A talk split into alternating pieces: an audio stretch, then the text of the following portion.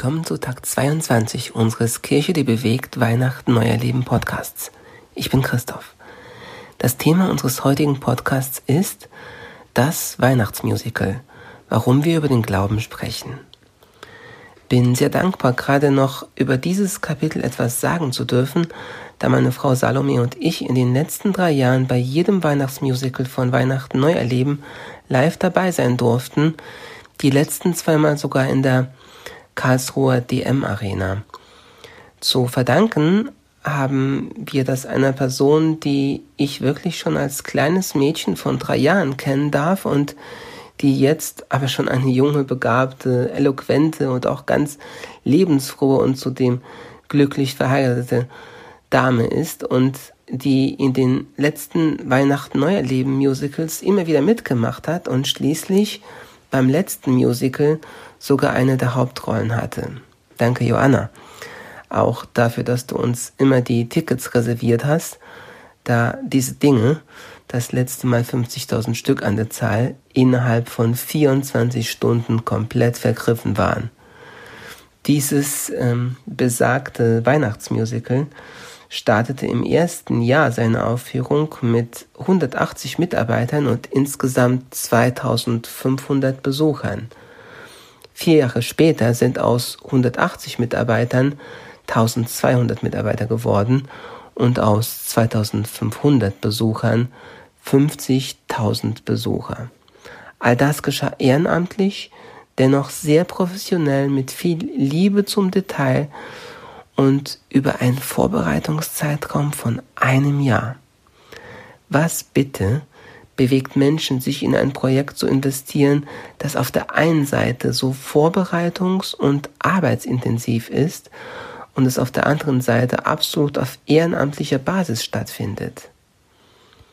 Es war und ist etwas, in das es sich auf jeden Fall lohnt zu investieren, etwas, das Bestand hat, wenn alles andere vergeht.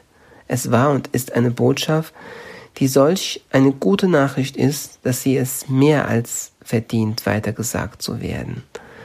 Es war und ist eine Botschaft, die Menschenleben verändert und Hoffnung, Freiheit, Heilung und Leben bringt.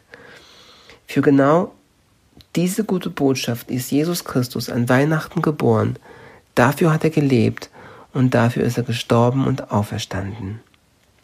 Und weil diese Botschaft so existenziell ist, gab Jesus seinen Jüngern den Auftrag, dieses Evangelium weiterzutragen. Er sagte zu ihnen, so steht es doch in der Schrift, der Messias muss leiden und sterben und drei Tage danach wird er von den Toten auferstehen. Und in seinem Namen sollen alle Völker zur Umkehr aufgerufen werden, damit sie Vergebung ihrer Sünden empfangen. In Jerusalem, soll damit begonnen werden, ihr seid Zeugen für das alles.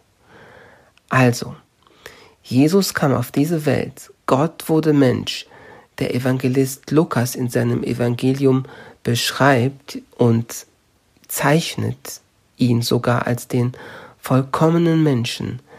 Er meint damit Folgendes.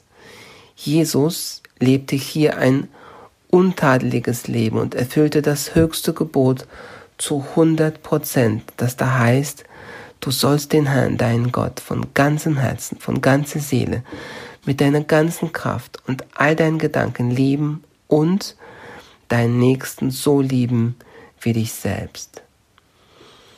Ich scheitere jeden Tag daran. Wie geht es dir mit dieser zweifachen Forderung, Gott 100% zu lieben und den Nächsten wie dich selbst? Und was wenn Gott in der Ewigkeit daran unser ganzes Leben messen wird, wovon die Bibel durchaus redet.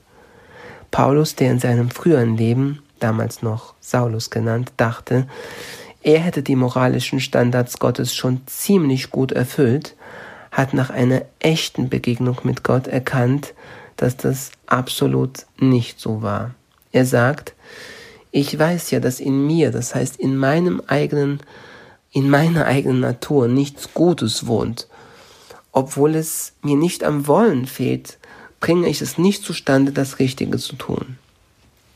Hey, und wenn du das anerkennen kannst und zugeben kannst, dass du dieses höchste Gebot, Gott 100% zu lieben mit deinem ganzen Sein und deinen Nächsten so zu lieben wie dich selbst, dass du dieses Gebot nicht packst, wenn du erkennst, dass du es aus eigener Kraft nicht halten und erfüllen kannst und dass das in Ewigkeit gegen dich sprechen wird und du schuldig sein wirst vor einem Gott, der einen viel höheren Standard verlangt, als du dachtest, dass es hat, und auch ich dachte das früher, dann gibt es Hoffnung für mich und für dich. Schau, Jesus hat genau dieses höchste Gebot erfüllt und du bekommst das, was er getan hat, zu 100% angerechnet, wenn du erstens umkehrst und im Gebet um Vergebung bittest, ihm einfach sagst, dass du es ohne ihn nicht schaffst. Und zweitens, wenn du glaubst, dass er für dich bezahlt hat am Kreuz und du sein Geschenk aktiv und persönlich annimmst. Schau mal, wenn ich versuche, es selbst immer wieder zu schaffen, dann bin ich wie jemand, der aus 4000 Meter Höhe aus dem Flugzeug springt und denkt, wenn er sich nur ganz viel Mühe gibt und mit seinen Armen ganz schnell flattert, dass er es schon irgendwie schaffen wird. Wir wissen, die Realität wird aus dieser Höhe ziemlich hart sein. Stattdessen vertraue lieber dem Fallschirm und ziehe ihn an.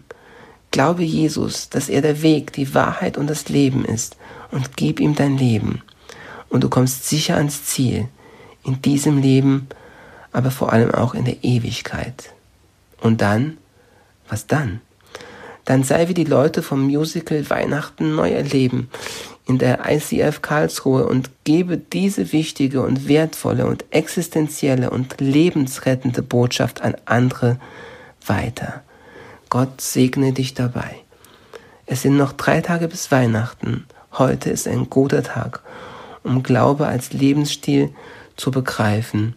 Wir wollen gemeinsam Weihnachten neu erleben.